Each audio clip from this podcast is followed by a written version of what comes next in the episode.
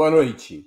Hoje é 15 de junho de 2023. Está no ar mais uma edição do programa Outubro. Desde o dia 11 de junho, a Ucrânia está, está a Ucrânia desencadeou uma ofensiva em larga escala contra as tropas russas concentradas no Donbas, ao leste do país.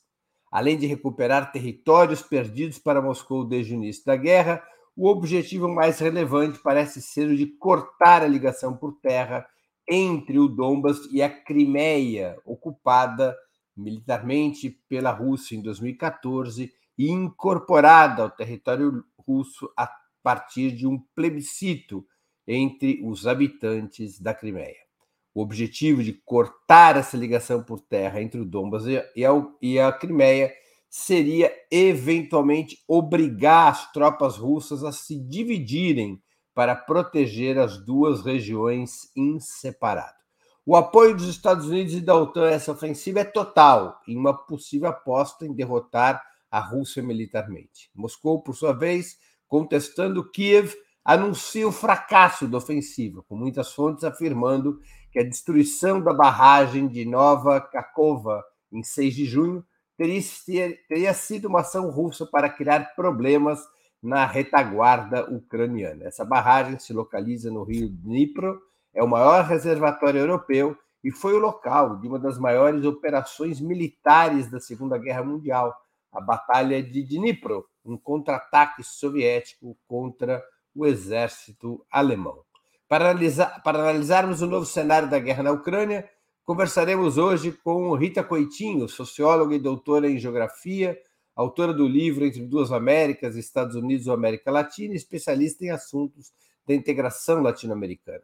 Pedro Marim, editor-chefe da revista Ópera, ex-correspondente internacional do Brasil do site Global Independent Analytics, autor de Golpe é Guerra, Teses para Enterrar 2016 e coautor de Carta no Coturno, a volta do Partido Fardado no Brasil. E Jones Manuel, historiador graduado pela Universidade Federal de Pernambuco, educador popular e comunicador digital. Em nome de Opera Mundi, eu cumprimento os três convidados.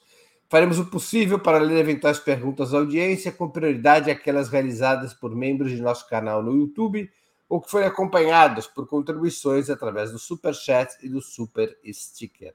Vamos à primeira pergunta. A ofensiva da Ucrânia contra a Rússia, deslanchada no dia 8 de junho e sustentada pela OTAN, representaria uma clara sinalização que os Estados Unidos, a União Europeia e a própria Ucrânia escolheram o caminho da guerra total sem perspectiva visível para qualquer negociação de paz, com a palavra Rita Coitinho. Boa noite, boa noite, Breno, Jones e Pedro. Bom, Breno, é, essa me parece ser a interpretação correta a respeito da posição do Ocidente é, na guerra da Ucrânia, né, desde aquelas negociações que aconteceram em Istambul, é, quando parecia que, que a gente talvez pudesse chegar ali a algum entendimento entre Moscou e Kiev, e o Ocidente fez questão de entrar né, com declarações é, incentivando a guerra, dizendo que a Ucrânia não podia aceitar um acordo é, tão rápido, enfim. É, desde então, a gente tem uma escalada da participação do chamado Ocidente na, na, na guerra da Ucrânia, é um, uma presença ainda mais declarada, vamos dizer assim, porque já, já tinha a presença da OTAN é, desde antes do conflito, mas digamos que a OTAN assume né, uma, um protagonismo no, no conflito naquele momento. É, então, o, o, Ocidente deixou claro, eu, eu falo Ocidente, né, para falar da Europa e dos Estados Unidos, né, eles gostam desse nome. Na verdade, é um nome que a gente devia abolir e encontrar outro. O imperialismo, vamos dizer assim. É, o imperialismo e seus aliados é, é, colocaram naquele, naquele momento a sua intenção, né, de levar a Rússia a uma situação de esgotamento é, militar, com a expectativa é, de causar uma debilidade do governo, é, no governo da Rússia e, quem sabe, até uma mudança de regime na Rússia a partir do desgaste causado por um conflito prolongado. Então, desde então, a gente tem é, o incremento das forças, dos, dos equipamentos militares ucranianos por meio de, de insumos e equipamentos enviados pela Alemanha, principalmente, mas também pela França e pelos Estados Unidos, né, sob a coordenação da OTAN. É, a gente teve a, a, as notícias de que os, os soldados ucranianos foram levados né, para campos, para bases militares na Alemanha e em outros países europeus, para poder receber treinamento para uso é, desses armamentos ocidentais, especialmente os tanques alemães, né, que eles tanto propagam, os tanques Leopard, é, e também os, os, equipamentos de deslocamento rápido fornecido pelos Estados Unidos, os carros Bradley, né, que são carros menores do que tanques, mas também são equipamentos de infantaria, né? Então, os soldados ucranianos receberam treinamento por parte das forças ocidentais. Isso mostra, quando, quando o Ocidente faz isso, ele não está mostrando que está incentivando a paz, né? E sim que busca, com o prolongamento da guerra, o enfraquecimento do governo russo, das forças russas e das suas capacidades de defesa até a, a, a sua rendição. Me parece que essa é a ideia. Não sei até que ponto vai ser, vai ser possível levar o conflito, mas a ideia, o plano do Ocidente, com certeza é esse. Muito bem. Com a palavra, Pedro Marinho.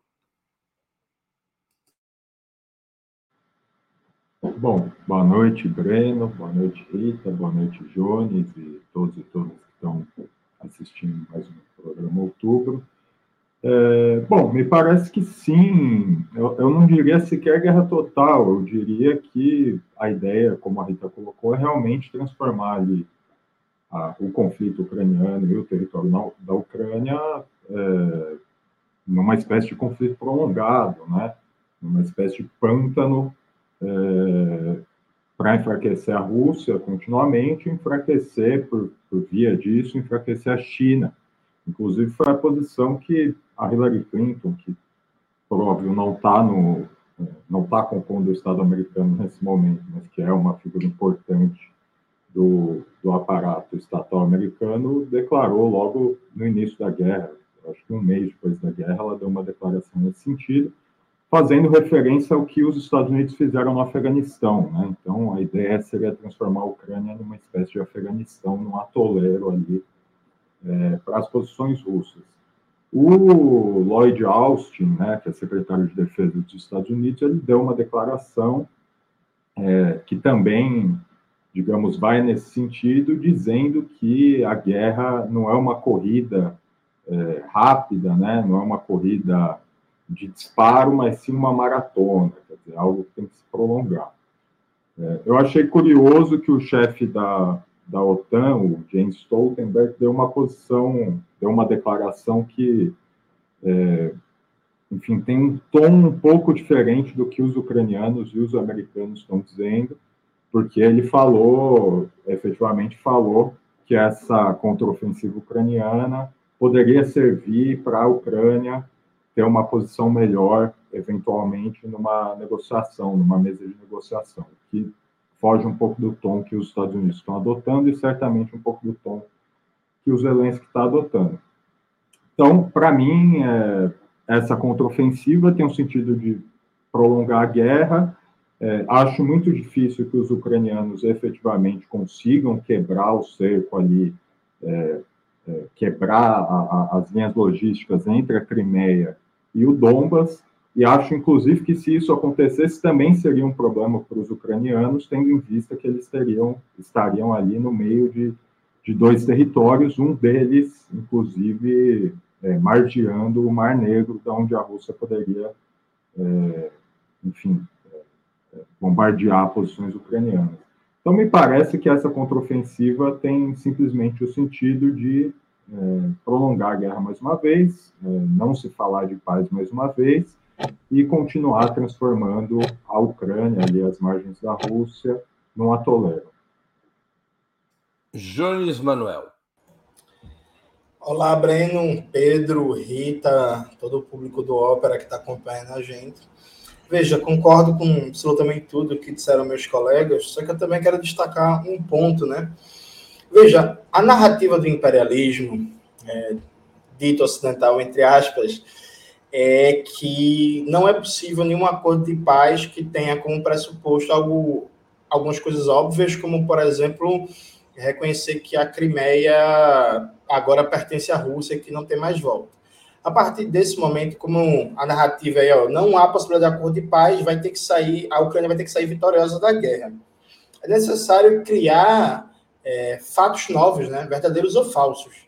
Porque assim, a guerra já se prolonga há um bom tempo. Existe um certo cansaço, existe um certo cansaço de atenção, de notícias, a capacidade de mobilização e de manter uma espécie de pressão pública em torno do tema já está se reduzindo, porque, enfim, natural, época de internet, mídias digitais, uma avalanche gigantesca de notícias, ninguém consegue prestar atenção de maneira frenética numa guerra durante tanto tempo como aconteceu nos primeiros dois, três meses, por exemplo. Então, eu acho que tem um elemento também de propaganda mediática muito forte, né? Porque o Pedro falou, ah, a ideia é transformar a Ucrânia numa espécie de, de, de, de Afeganistão da Rússia, né, como foi é, da União Soviética e tal. Mas não dá para manter essa dinâmica a nível de relações públicas, né? Tem que se criar um fato novo, tem que dizer que alguma coisa nova aconteceu, tem que dizer, ó, Agora, vem aí, né? Maneira aquelas propagandas, vem aí a ofensiva, agora vai acontecer alguma coisa muito importante. Meu Deus do céu, acompanha o que está acontecendo. Então é preciso forjar uma dinâmica de acontecimento para um conflito militar que objetivamente está mais ou menos estagnado. Né? Tem um ditado popular aqui de Pernambuco, que eu não vou citar porque é muito chulo, né? mas que é, é, que foi, Breno? O presidente está reclamando, eu nem sei. De, você anuncia o ditado e não conta? Não, é que o, ditado popular é, é, a pessoa nem mete nem sai de cima. Que é uma forma de dizer que a coisa não anda, né? Está ali parada, estagnada.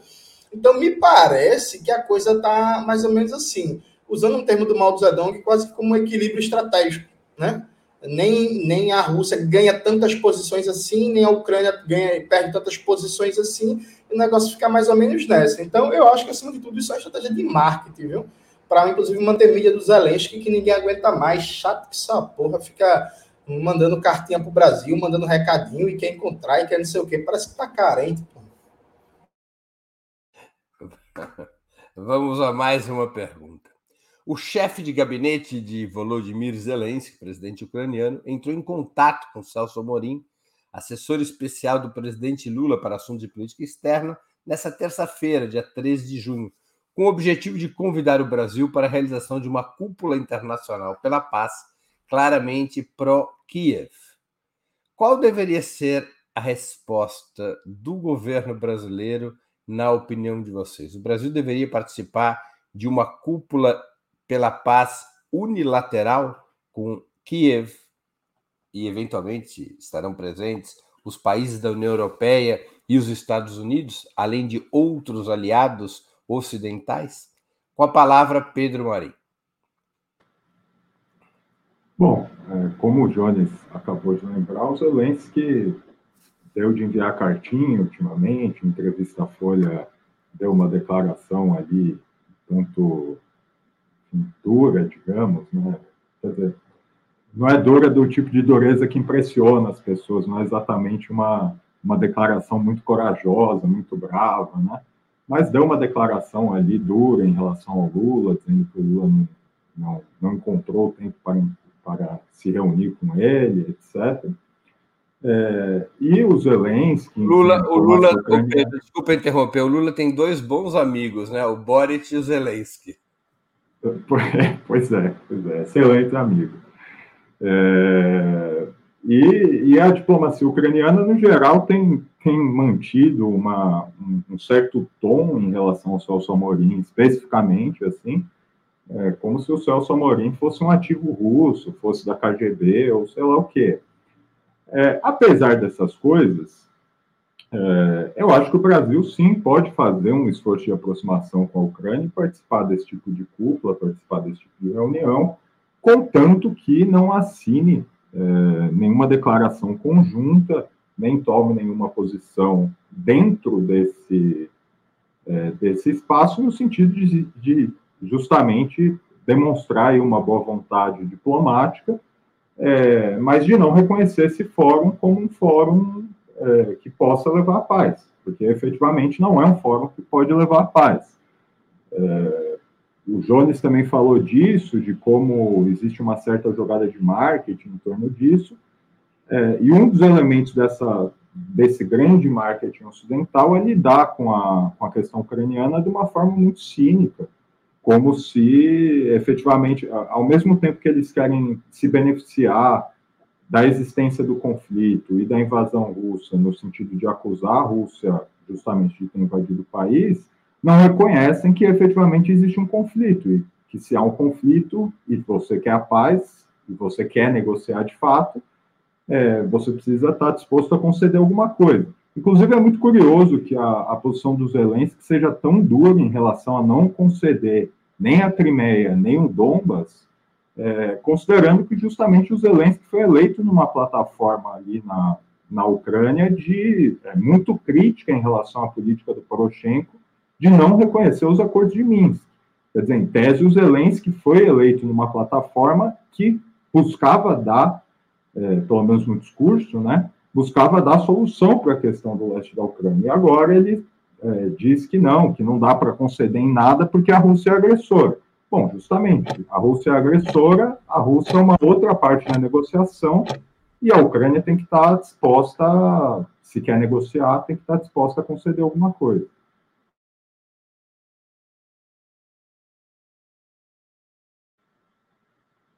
Você está sem áudio, Breno. Perdão. Rita Coitinho com a palavra. Bom, é, o Brasil, historicamente, é muito difícil o Brasil recusar convites, né? Às vezes o Brasil manda um observador. Eu acredito que a melhor maneira, a melhor forma de participação do Brasil numa cúpula como essa, que é claramente mais uma estratégia de propaganda é, pró-Ucrânia, pró-Ocidente, é mandar um observador. Um observador que pode ser o próprio Celso Amorim, que não é um representante do Itamaraty, né? é um assessor, ou algum outro diplomata aposentado, alguma figura de peso que poderia fazer esse papel de observador, ou até um diplomata menos graduado, né? um embaixador que está na Europa, alguma coisa assim. Essa seria a melhor saída para o Brasil, é não dizer que não, porque o Brasil está tentando dizer que é um mediador em potencial. Se um país é um mediador em potencial, como que o país se recusa a participar de um fórum de diálogo, ainda que nós possamos aqui é, dizer, todos nós, que não é um fórum de diálogo, nós sabemos disso. Mas o Brasil, né, no ponto de vista da, de uma política de Estado, né, uma política externa, ele não pode fazer isso, né? É, por quê? Porque ele vai perder qualquer tipo de, de laço, qualquer tipo de possibilidade de se cacifar no momento seguinte como mediador. Então, o Brasil poderia, um, prim, em primeiro lugar, sugerir que esse fórum convidasse os russos para que de fato fosse um fórum de diálogo para a paz. E havendo a negativa, porque certamente haverá, o Brasil deveria mandar um observador. Porque um observador, observador não assina, não assina nada. Ele apenas está lá, transmite alguma posição oficial do Brasil e informa né, o chefe de Estado por meio de uma correspondência diplomática, enfim. É, eu penso que essa seria a melhor solução, é uma solução que não nos retira completamente do cenário, é, não, não queima navios em relação à União Europeia, em relação ao próprio governo da Ucrânia, a, a, lembrando que temos importantes trocas comerciais com a Ucrânia até hoje, é mesmo com a guerra, né? Então não, não, não é do interesse do Brasil a ruptura completa da, das relações com a Ucrânia, e com isso a gente poderia manter aí o papel é, de Estado observador, de Estado que está se dispondo a ouvir todas as partes, está se, está se dispondo a participar de uma rodada de negociações é, mais ampla.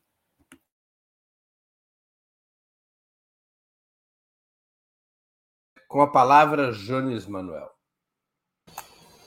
Veja, eu acho que Pedro e Rita já falaram tudo, né? Eu acho que o Brasil, na posição de, ser um mediador da paz, ele não pode recusar convite, agora não é isso, né? Numa posição de observador. Agora, tem um ponto que eu acho interessante.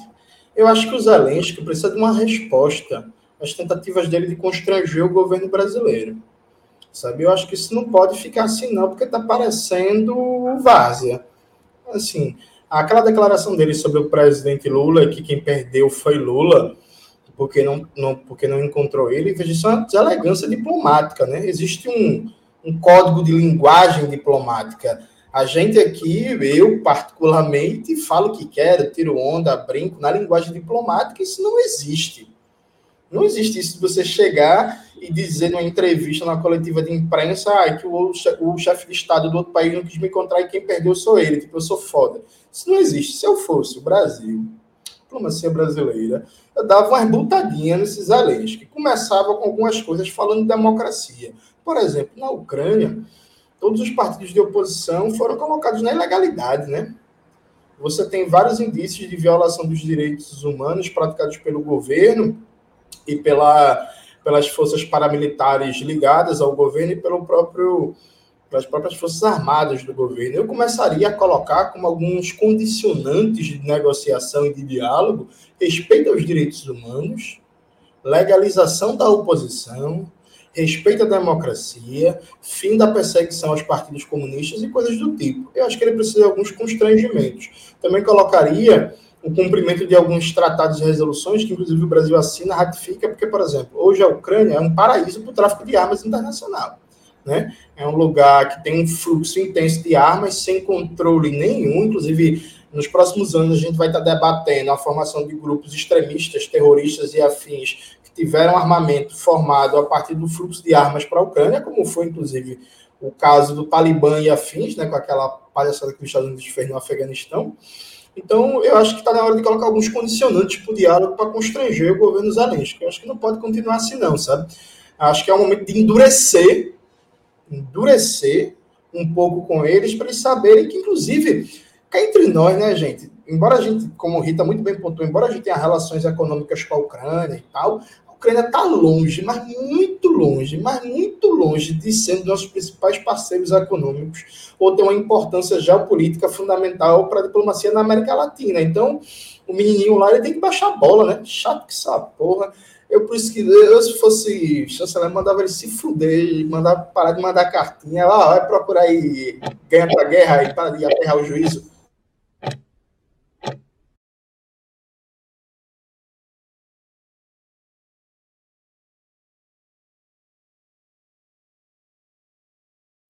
O som, Breno. Desculpem. Muito obrigado por lembrar. Está se aproximando o encontro anual de cúpula dos BRICS, que deverá ocorrer na África do Sul de 22 a 24 de agosto. Há uma forte possibilidade de que Vladimir Putin compareça, uma vez que a África do Sul garantiu imunidade ao presidente russo, que está condenado com ordem de prisão expedida pelo Tribunal Penal Internacional. É razoável se supor que as pressões contra a participação dos presidentes da Índia e do Brasil nessa reunião de cúpula vão se engrandecer até agosto. O presidente Lula deveria participar do encontro de cúpula dos BRICS com a presença de Vladimir Putin, mesmo que essa presença eventualmente trouxesse danos às relações do Brasil com os estados centrais do capitalismo ocidental? Com a palavra, Rita Coitinho. Claro, claro que ele devia participar da, da cúpula. Afinal, é a cúpula dos BRICS, não é a cúpula dos melhores amigos da Rússia ou a cúpula dos admiradores do Vladimir Putin né? É, então, na minha opinião, acho que é indiferente para a participação do presidente Lula se o, o, próprio Vladimir Putin vai participar do Fórum dos BRICS ou se vai ser representado por seu chanceler ou algum alto diplomata é, da Rússia, né? É, para o Brasil, os BRICS são um, um fórum central né, na, na articulação com o Sul Global, é, para além da articulação latino-americana, eu diria, e acho que não estou forçando a mão, é, que os BRICS, para além do, da nossa articulação continental, são o principal fórum é, de interesse do Brasil na sua política externa desde mais ou menos 2015, 2016. Essas articulações têm sido prioritárias né, para os governos brasileiros sob, sob governos progressistas, né? A gente exclui aí o, o, período do governo Bolsonaro, do governo Temer, e ainda assim não, não tiveram coragem de sair, né? Só baixaram um pouco o tom. É, o, o, Brasil está com a presidência do, do Banco dos BRICS. O Brasil é, tem extremo interesse em que a, esse tipo de articulação sul-sul se fortaleça, para fortalecer também a sua própria posição nos fóruns mais multilaterais, como a ONU, por exemplo. Então, não há nenhum motivo é, para o presidente Lula recusar a participação num fórum por causa da, da, da, presença do Putin. Por quê? Primeiro, como eu falei antes, né, o Brasil, mesmo no, na, na, nesse evento pró-Ucrânia aí que o Ocidente está organizando, o Brasil não deveria se miscuir de participar, acho que o Brasil tem que participar de tudo, mas nesse caso, como é um evento especificamente que trata da guerra da Ucrânia, eu falei que, na minha opinião, deveria mandar um observador, né, e não uma figura central do governo. Agora, o BRICS é outra história. O BRICS é um fórum cuja participação brasileira existe desde o seu princípio. A pedra fundamental dos BRICS estava, se um se a gente colocar ela em algum lugar, ela tem que ter ali um pedacinho que é do Brasil, da China, da Rússia e da Índia. A África do Sul, inclusive, vem depois, né? Ela se incorpora depois. Então, não há nenhuma razão para o presidente Lula deixar de ir. E acho que seria, seria muito interessante para o mundo, seria muito pedagógico para o imperialismo estadunidense que o Putin participasse, sim, dessa cúpula dos BRICS. Eu acredito que ele não vai participar, mas aí eu estou só especulando. Mas se participar, a gente tem que ir também. Com a palavra, Pedro Marinho. Bom, eu, por óbvio, também acho que a gente tem que ir. Eu acho não, eu tenho certeza de que a gente tem que ir para a reunião do BRICS, como a, a Rita colocou, é o BRICS. Né? É o Brasil, a Rússia, a Índia, a China e a África do Sul. É, se os estados centrais do, do, capitalismo, se os Estados Unidos, a Europa vão ficar, vão dar uma Zelensky também querem mandar recado em função disso, é, seria uma posição bastante absurda do ponto de vista até diplomático. Quer dizer, o Brasil é membro fundador do bloco, o bloco tem 41% da população mundial nele, é, além, de, além de elementos importantes que vão, enfim, que estão se desenvolvendo ali no BRICS, e no qual o Brasil é, é uma peça-chave, é uma peça importante para a discussão, como a possível, a, a, a possível entrada da Venezuela no BRICS ou a adição de outros países nesse bloco. Então, o Brasil tem que sim participar da, da reunião da cúpula, é, o Putin indo ou não, e eu suponho, eu, assim, não dá mais para esperar nada, né? Mas a racionalidade média, assim, o senso comum, sugeriria que os países europeus e os Estados Unidos não, não, não teriam muito muito o que dizer quanto a isso, não teriam muito o que reclamar quanto a isso, porque efetivamente é um bloco do qual o Brasil faz parte antes do, é, do conflito com a Rússia. Então, é, realmente é isso. O Brasil tem sim participado do encontro, o Brasil é, é membro fundador e o BRICS, é, sendo bastante sincero, é muito mais importante hoje do que os Estados europeus, por exemplo, e talvez seja até mais importante do que é mais importante do que os Estados Unidos hoje do ponto de vista comercial, pelo menos. Né? Como ainda sobra um tempinho, Pedro, eu vou te fazer uma pergunta adicional. Como é que você interpreta os movimentos do Macron, o presidente francês, para estar presente na reunião dos BRICS? É, o Macron ele está tomando uma postura ali. Bom, ele está se diferenciando um pouco dos seus pares europeus, né? É, ainda bem, até que enfim, isso é uma coisa boa que alguém é, represente essa voz dentro da Europa, mas eu não, não colocaria muito peso nessas posições do Macron. Primeiro, porque é o tipo de posição que apelam tanto para o público francês, é, e segundo, que a França não é, digamos, a França não é uma Alemanha, né? É, mas me parece que o Macron está fazendo ali sinalizações de descontentamento em relação à, à política americana, à política de absoluta submissão da Europa aos interesses americanos no conflito ucraniana, Ucrânia-Rússia, né? É, e eu acho isso bom. Se ele quiser participar, inclusive, acho positivo.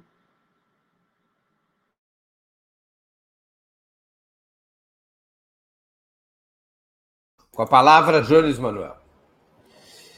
Então, é, eu tenho um total acordo, de novo, com o que foi dito por Rita e Pedro. Agora eu acrescento um ponto.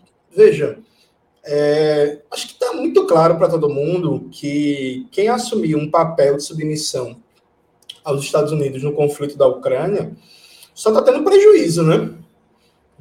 Ficou muito claro, por exemplo, que a Alemanha não ganhou absolutamente nada né, com a guerra da Ucrânia, pelo contrário, a Europa Ocidental, de maneira geral, vem sofrendo com alta do, do, custo de várias cadeias produtivas, uma certa inflação, dificuldades econômicas, tem algumas questões também que não aparecem tanto. Entrou, entrou em recessão técnica esse trimestre. Exatamente. Tem algumas questões que não aparecem tanto na mídia, porque os imigrantes são brancos, né? O povo gosta mais de branco, mas tem um problema de imigração também que acrescenta o problema que já está ligado às intervenções imperialistas na Síria, na Líbia e todos os processos enfim, de guerra do Afeganistão, Iraque. Então, veja, a Europa, por exemplo, não está ganhando absolutamente nada com a guerra da Ucrânia. Pelo contrário, o papel da soberania relativa da Europa vis-à-vis -vis os Estados Unidos, essa soberania relativa está sendo reduzida como uma das consequências da guerra da Ucrânia. Então, eu acho que tem um sinal para o mundo também, que é, ó, a gente não ganha nada entrando num papel de vassalo absoluto dos Estados Unidos nesse tipo de aventura, de isolamento total é, da Rússia, do Vladimir Putin, de apoio absoluto à Ucrânia. É, passado mais de um ano da guerra, eu acho que há uma sinalização muito clara para quem quiser ver, e aí, claro, nem tudo depende só de percepção política, né? Os Estados Unidos, inegavelmente, tem mecanismos de pressão geopolítica, militar, diplomática, econômica, ideológica, para submeter os outros países e suas respectivas classes dominantes. Né? Mas o cenário objetivo impõe resistências e reticências. Aliado a isso, quero fazer um comentário sobre o Macron. Né? É, recentemente, eu estava lendo uma reportagem e o autor falava do, de um complexo delírio de grandeza francês, né? É, há um histórico na diplomacia francesa do pós-segunda guerra mundial de tentar ter um papel mais ativo e altivo na diplomacia, meio que tentar se colocar contra os Estados Unidos, é, tem mais autonomia, um líder europeu, com a nostalgia do passado francês de um grande, gigantesco império colonial, né? Na verdade, o Macron, desde o seu primeiro mandato, volta e meia dá uma declaração dessa, ah, o tanta céfala, ah, temos que criar o exército europeu e tal. Só que o Macron ele fala muito e na prática as coisas não se transformam em política concreta, né? Lembra alguém aqui no Brasil. Muito que bem. Vamos a mais uma questão, mas antes eu vou ler aqui dois superchats e no momento que vocês consideram, um deles é uma pergunta que é dirigida ao Jones, no momento adequado ele responde. A Maria de Lourdes Santana Fernandes pergunta: Breno Jones, o que acham do comentário de Elias Jabor? Eu nem sei qual foi o comentário, mas o Jones que acompanha tudo que acontece no Twitter, no Facebook, no Instagram, no TikTok, certamente vai poder responder essa pergunta.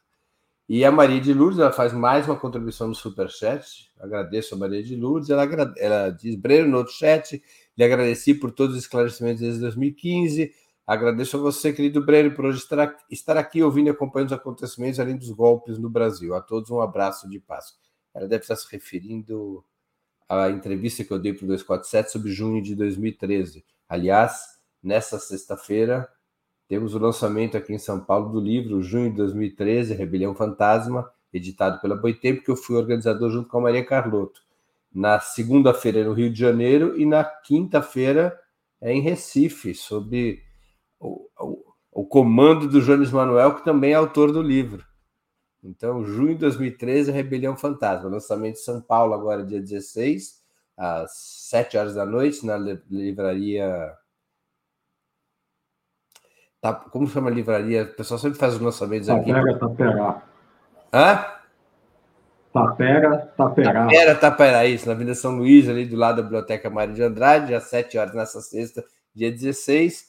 No Rio de Janeiro é dia 19, às 5 da tarde, segunda-feira, na livraria Leonardo da Vinci, eu vou estar lá presente. E na quinta-feira, na livraria. Jaqueira.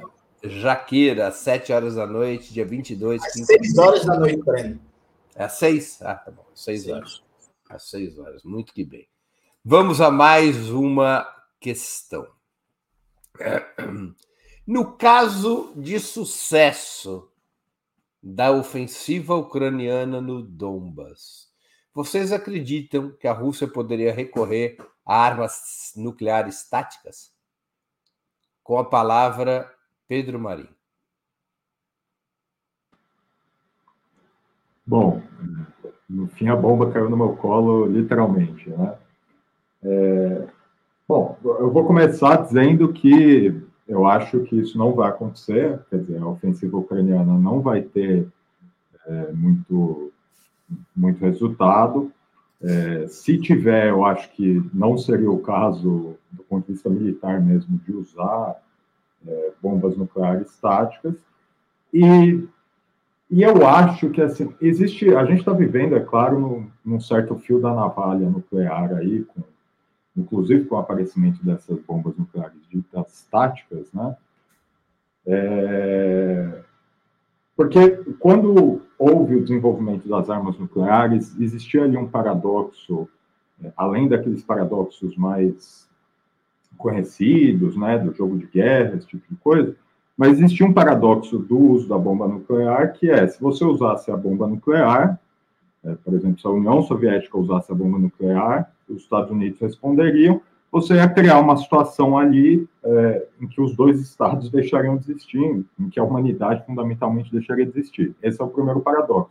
O segundo paradoxo diz respeito ao próprio uso da bomba nuclear, é, acabando com os fins políticos da guerra. Quer dizer, é uma arma tão destrutiva que os fins políticos dessa ação se anulariam pelo seu próprio uso. Com as armas ditas táticas, é, em tese, daria para você causar uma enorme destruição sem efetivamente, sem efetivamente cair nesse tipo de paradoxo. O problema é que, é, assim, o problema, e, e, ainda bem né, que a gente tem esse problema, é que essas armas nucleares táticas não foram utilizadas ainda nesse tipo de conflito.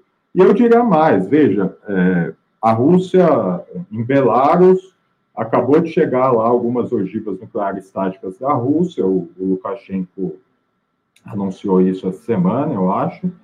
É, só que, veja, é, os Estados Unidos têm mais de 100 ogivas nucleares espalhados ali em bases militares da OTAN na Europa. Então, de certa forma, esse paradoxo se mantém ainda, mesmo com esse dito uso limitado ou essa capacidade de destruição limitada dessas bombas.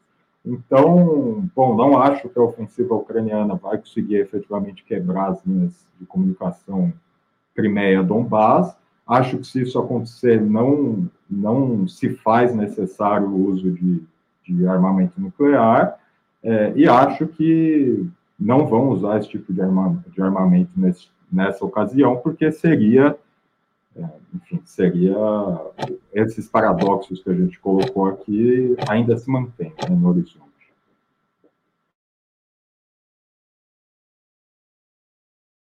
Palavra, com a palavra, Jones Manuel. Veja, não, não acho que está colocado, não. Na, além dos elementos que, que Pedro colocou, eu acho que tem um elemento também que é parte do, do, do caráter político da guerra, que usar armas nucleares, sejam mesmo essas armas ditas táticas, tem um custo político muito grande, né? É, há vários episódios, o Domênico Lossurdo cita bastante, por exemplo, naquele livro Fuga da História, Revolução Russa, Revolução Chinesa Vistas de Hoje, que o governo dos Estados Unidos, membros né, do alto escalão do Estado imperialista, queriam usar armas na guerra da Coreia, e aí foram debelados, depois queriam usar armas no, na fase final da guerra civil na China, que rendou com a vitória dos comunistas na Revolução, e aí não foi. Depois que falaram usar armas nucleares na guerra do Vietnã, quando estavam levando um pau da desgraça dos comunistas, e também não foi. Também falaram usar armas no caso da guerra de libertação da Argélia. Então, as armas nucleares, a custos, né? No caso, por exemplo, do Vietnã, entre usar, entre usar arma nuclear e perder a guerra, a escolha política objetiva era perder a guerra se os Estados Unidos, naquele contexto político, tivessem usado armamento nuclear, por exemplo, os prejuízos de imagem, de prestígio internacional, de crescimento da oposição interna, de protestos à política imperialista da guerra seriam gigantescos. Então, acho que isso nem está colocado, sinceramente, nem tem possibilidade nesse contexto atual do conflito. Outra coisa bem diferente é se, por um acaso, se desenrolar uma nova fase da guerra com a entrada direta dos Estados Unidos, porque até agora é uma guerra por procuração, né? Objetivamente. Então, assim, teríamos outra dimensão do conflito e outras possibilidades em jogo se os Estados Unidos entram diretamente na guerra, ou se, por exemplo, a provocação à China a partir de Taiwan é, vive um momento de escalada. Eu nem acho, eu não acho, eu espero que não aconteça, inclusive, porque eu não quero morrer que nenhuma dessas duas coisas vai acontecer esse ano, né? Eu, sinceramente, acho que esse negócio vai ficar congelado. Daqui a uns três anos a gente vai estar aqui no Opera Mundo de novo, debatendo três anos da guerra da Ucrânia, como tá as coisas, daqui a quatro anos e por aí vai. Mas vamos ver, né? Rita Coitinho com a palavra. Mas antes de eu contar uma anedota, diziam nas conversações que precedem a ruptura entre a China e a União Soviética nos anos 60, que o Khrushchev, conversando com Zhou Enlai, ele disse que a política agressiva chinesa colocava, o, se a União Soviética aceitasse, levaria o mundo a uma guerra nuclear, e que o Zhou Enlai teria representado. E o, o, o Khrushchev disse exatamente o que você disse. Se houver a guerra nuclear, morre toda a humanidade. E o Zhou Enlai teria respondido ao Khrushchev: não vai morrer toda a humanidade. Vai morrer dois terços da humanidade, mas o terço que sobrar será chinês. Isso é era contado pelos soviéticos, né? Como eles estavam brigando com os chineses, vai saber se isso era verdade. Rita Coitinho com a palavra. Bom, eu não sou especialista em armamentos, né, e nem em manobras militares. Então, eu não posso vaticinar se que a Rússia vai perder ou deixar de perder o Donbass, né? Mas como, como hoje eu fiquei sabendo que o nosso tema era Ucrânia novamente, eu fui dar uma estudada, ler alguns especialistas em, em manobras militares, um pouco sobre armamentos que eles estão usando, enfim. E a minha conclusão é que, em primeiro lugar, acho muito pouco provável que a Rússia perca controle da região do Donbass. Muito pouco provável. Mas é aquilo, a gente nunca sabe quanto tempo isso vai se prolongar e que tipo de tática o inimigo vai vir a usar, se a OTAN vai deixar de ficar só na turma do apoio e vai eventualmente é, fazer uso de mais, mais tipos de armamentos, né? Se vão usar algum tipo de outra fronteira para atacar a Rússia por, pelo ar, por exemplo, que por enquanto não está sendo possível, né? Porque a Ucrânia não domina o espaço, não domina o espaço aéreo, enfim. A gente não tem como vaticinar, não vai perder o Donbass, mas da maneira como as coisas estão, me parece que não perderá o Donbass, pelo menos não tão cedo. E quanto ao, quanto ao, ao uso, numa hipótese de perder a região, de armas táticas nucleares, é, me parece o, o seguinte: é isso, esse, acho que esse, esse papo do uso das armas nucleares ele está muito mais na esfera da propaganda do que da esfera da realidade. Por quê? Essas tais armas ditas táticas nucleares, elas são é, armas que foram projetadas para pequenos alvos, vamos dizer, um batalhão, um barco, um submarino, enfim. E ninguém sabe é, quais são os efeitos do uso dessas armas, especialmente na questão da radiação. Elas não têm o impacto de uma bomba nuclear, mas sabe-se que há contaminação por radiação.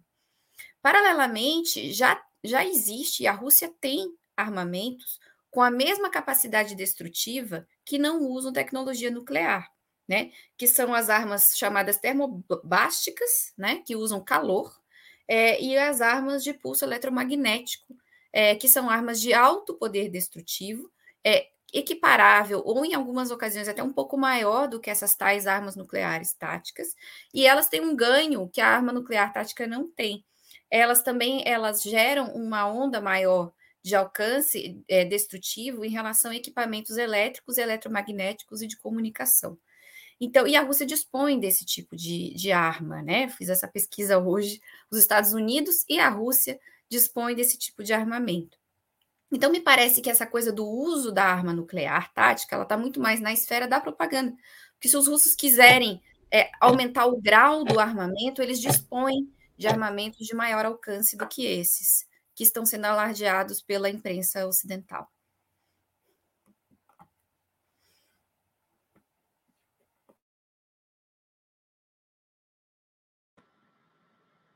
O áudio, Breno. Tá sem som, Breno. Eu estou esquecendo, é, é que eu estou fechando aqui o som por causa da minha tosse, eu esqueço de abrir.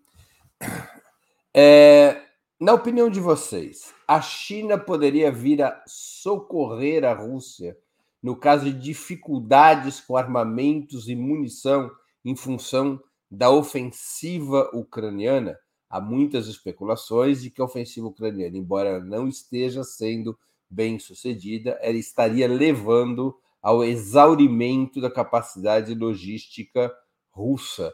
Vocês acham que a China poderia, nessa situação, socorrer a Rússia, com todas as consequências que isso poderia ter no plano internacional? Com a palavra, Jones Manuel.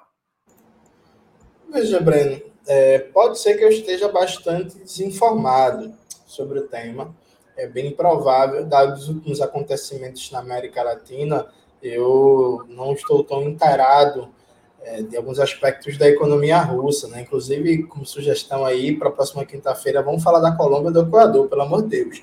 Mas. Quinta-feira passada, você estava de folga e nós falamos de Colômbia. Mas aí foi um boicote a minha pessoa, eu estava na praia com minha noiva, né? O proletariado precisa descansar, ter uma felicidade em algum momento, né? Mas voltando.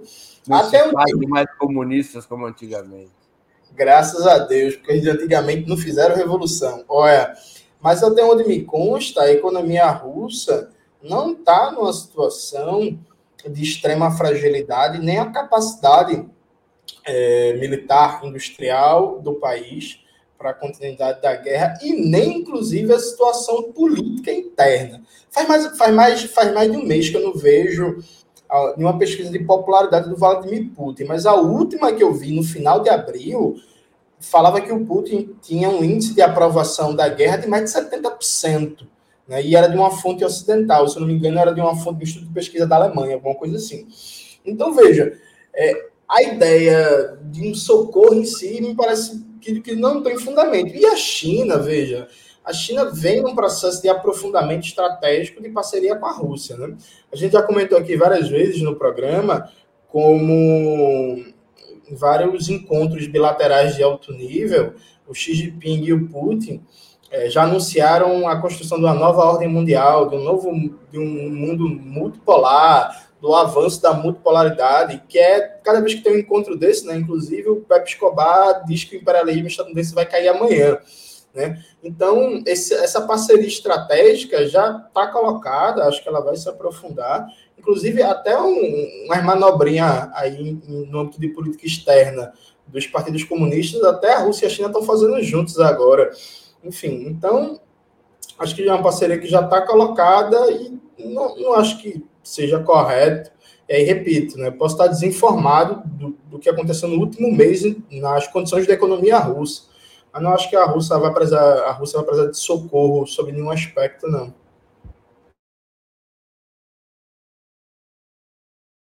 Rita Coitinho com a palavra. Bom, é, a China fez várias, várias declarações conjuntas com a Rússia nos últimos tempos. Né? Fez um, um, um encontro bilateral China-Rússia, onde reafirmam, é, o, os chineses reafirmam o apoio à Rússia é, no conflito na Ucrânia, reafirma que os, os países, que as, as populações russas é, autodeclaradas autônomas em relação à Ucrânia têm direito é, de se juntar à Rússia, condena a participação da OTAN é, no conflito, inclusive denuncia o conflito como uma, uma manobra, é, como resultado de uma manobra da, da OTAN e dos Estados Unidos da América. Então, claramente, a China tem um lado né, nessa história. O que, o que eu acho muito pouco provável que aconteça nos próximos tempos é nós termos declaradamente grandes navios chineses indo em direção aos portos russos, levando armamentos. Primeiro, porque isso não é necessário. É, me parece que o, o a Rússia está longe de ter é, o seu, a sua capacidade de armamentos e sua capacidade produtiva é, é, como é que eu vou dizer, tão prejudicada. A Rússia tem, tem conseguido repor é, tudo o que perde no, nos conflitos, e quem está perdendo equipamento militar de maneira vertiginosa é a Ucrânia. Eu anotei os dados aqui, ó, olha só. Desde o início do conflito, a gente teve. Isso são dados do Ministério da Defesa russo, russo né? Não tirei da minha cabeça. Ó, a perda Rita, pelo lado ucraniano. Rita, deixa eu fazer uma pergunta. É uma pergunta gentil. Você sentava Sim. na escola na primeira fila ou na última? Na primeira, é claro. É evidente. Eu tinha certeza. Até porque eu tenho menos de um metro, eu menos de um né? Eu sempre fui pequenininha, não eu podia nem sentar atrás. Eu tinha certeza que era da primeira fileira. Olha aqui, 442 aviões, 238 helicópteros, 4 mil equipamentos, outros equipamentos aéreos, mais de 400 sistemas de defesa, mais de 9 mil tanques e outros veículos menores, 10 mil unidades de equipamento militar especial e por aí vai, tudo isso aí são destruição de equipamentos ucranianos. Não é que a Rússia não está perdendo equipamentos, mas o lado ucraniano é que vem perdendo de maneira vertiginosa. Agora, é claro, são 4 mil e não sei quantos quilômetros de fronteira entre a Rússia e a China. É, há possibilidade de, de intercambiamento de equipamentos por ali, pelas fronteiras, não é necessário nenhum escândalo, né? Mas tudo isso é monitorado, o Ocidente vai ficar sabendo, com toda certeza. Mas eu acho que nós não vamos chegar nesse ponto, me parece, a não ser que o conflito se prolongue muito. É isso, e não há nenhum tipo de dúvida quanto ao lado da China nessa questão. É, não sei, eu não, eu não sei se, se, seria uma novidade para o mundo caso a China mandasse de fato algum equipamento diretamente para a Rússia, né? Teria um escândalo da mídia ocidental, algum piti de algum comentarista, enfim, mas a gente não sairia da situação em que a gente está agora, me parece. Pedro Marinho com a palavra. Bom, é, é claro que assim a, a posição de, de, analista em geral é muito complicada porque sempre se pode errar. Né? Pedro, Pedro, é muito fácil, porque o que a gente fala aqui é só uma opinião. Difícil é comandar a guerra, porque se o sujeito erra. É verdade, é verdade. É... E, e, no caso de uma guerra tão distante, né, pelo menos os efeitos de uma análise errada não são tão, é, tão duros. É... Mas veja, o que tem saído muito, é, isso até de pontos ocidentais, é que essa contraofensiva ucraniana, é, os ganhos foram poucos, quer dizer, alguns quilômetros ali eles conseguiram avançar, nos primeiros dias avançaram 200 a 300 metros as posições russas, é, e que os custos foram altos, quer dizer, perderam muitos tanques, como a, a Rita mencionou, até os Leopards, os tão, é, tão poderosos tanques alemães, é, perderam uma boa parte já nessa nessa ofensiva e perderam aparentemente para Minas, né? quer dizer, não foi sequer é, é, ataque de míssil. É, então, não me parece que essa contraofensiva ucraniana agora em junho é, vá motivar uma exaustão logística da, da frente russa, o que naturalmente pode é, até como a Rita colocou na, na pergunta anterior, pode mudar ao longo da, da guerra, se os Estados Unidos entram nisso, se alguma coisa se altera, é, sem dúvidas esse cenário mudaria. O que os analistas estão apostando, eu diria, né, porque é sempre um tom certo, um, um, um tanto otimista, assim, os analistas ocidentais, obviamente, é que vai ter uma exaustão, que, é, que essa contraofensiva pode causar uma exaustão no moral russo, porque estão tendo muitos, enfim, as pessoas estão morrendo na guerra, e especificamente porque está tendo alguns ataques já é, nas fronteiras russas e atrás das linhas de atrás das frentes russas, né? É, mas me parece que é, isso, eu, eu, não acho que assim o, o, destino da guerra vai ser mudado por essa contraofensiva. É, mas no caso de sim a Rússia estar numa situação em que está logisticamente é, exaurida, eu não tenho dúvidas de que a China entraria, é, porque é um cálculo. Primeiro que a China já tem demonstrado, já tem dado demonstrações nesse sentido, né? É, que ela aquele vídeo que ficou famoso do Xi Jinping falando para o Putin que são tempos eh, são tempos de mudança, etc. É, e segundo, porque é uma questão até sobrevivência da China, né? Os chineses estão bastante cientes do que está acontecendo ali e, e, como o que está acontecendo ali pode é, complicar bastante a vida deles, né, digamos. Muito bem. Eu vou aproveitar agora para reforçar o marketing, Jones, do nosso livro. Então, eu vou pedir aqui para a produção subir o card do lançamento de São Paulo, que vai ser agora sexta-feira. Ué, cadê o card? Isso. São Paulo é dia 16, sexta-feira, às 19 horas. É um debate que vão estar alguns dos autores, né? Vou estar eu mesmo, vai estar Maria Carlotto, que é a co-organizadora do livro, a Camila Rocha, o Lucas Monteiro, a Paula Nunes e a Raquel Ronick, na livraria Tapera Taperá, na Avenida São Luís, 187, segundo andar, ali na República, do lado da Biblioteca Mário de Andrade. O livro que está sendo lançado pela Boitempo, ele traz artigos, é, são dez. Primeiro, ele traz um prólogo da ex-presidenta Dilma Rousseff, que é um prólogo muito interessante, eu diria até histórico, porque ela defende uma posição que é muito diferente do que alguns setores de esquerda, e particularmente do PT, defendem. A ex-presidenta defende 2013 como um espaço de disputa entre dois projetos e ela explica os movimentos que ela tentou dar para disputar e como ela foi derrotada, por exemplo, no tema do plebiscito sobre a Constituinte. Tá? Então, é um prólogo muito interessante. E tem artigos, é, além do, do prólogo da presidente Dilma Rousseff, nós temos 10 artigos é, dos mais diferentes pontos de vista sobre 2013, desde aqueles que consideram que 2013 foi um momento insurrecional é, único na história brasileira, que é um pouco o ponto de vista, digamos, do Vladimir Safatli, de certa medida da Raquel Ronick, do Lucas Monteiro, até aqueles que acham que foi um movimento de guerra híbrida e revolução colorida, como defende o Matheus Mendes, e aí você tem várias gradações de pontos de vista. O Jones é um dos autores também do livro, desses, desses dez. Eu estou no centro, eu estou no centro dessas posições aí. Dessa vez você está no centro junto comigo, com a Maria Carlotto, na posição centrista. Isso, muito bem. Então, o lançamento de São Paulo, dia 16, sexta-feira, às 19 horas, vai ter esse debate com esses autores, com parte dos autores. No Rio de Janeiro, o lançamento vai ser dia 19 de junho, segunda-feira, às 17 horas, será um debate comigo, com a minha presença, e do Matheus Mendes, na livraria Leonardo da Vinci, que fica na Avenida Rio Branco, 185. E no Recife, dia 22 de junho, é...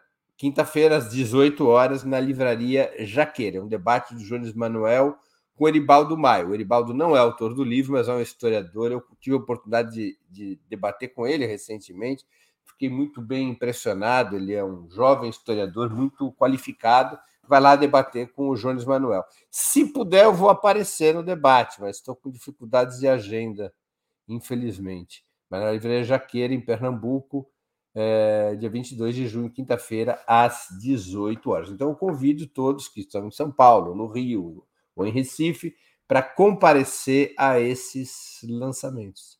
E assim chegamos ao final de mais uma edição do programa Outubro, que é exibido ao vivo de segundas a sextas-feiras, sempre às 19 horas, no canal de Ópera Mundi no YouTube. Eu conversei hoje com Rita Coitinho, Pedro Marim e Jones Manuel. Muito obrigado aos convidados e audiência. Boa noite, boa sorte a todos e a todas.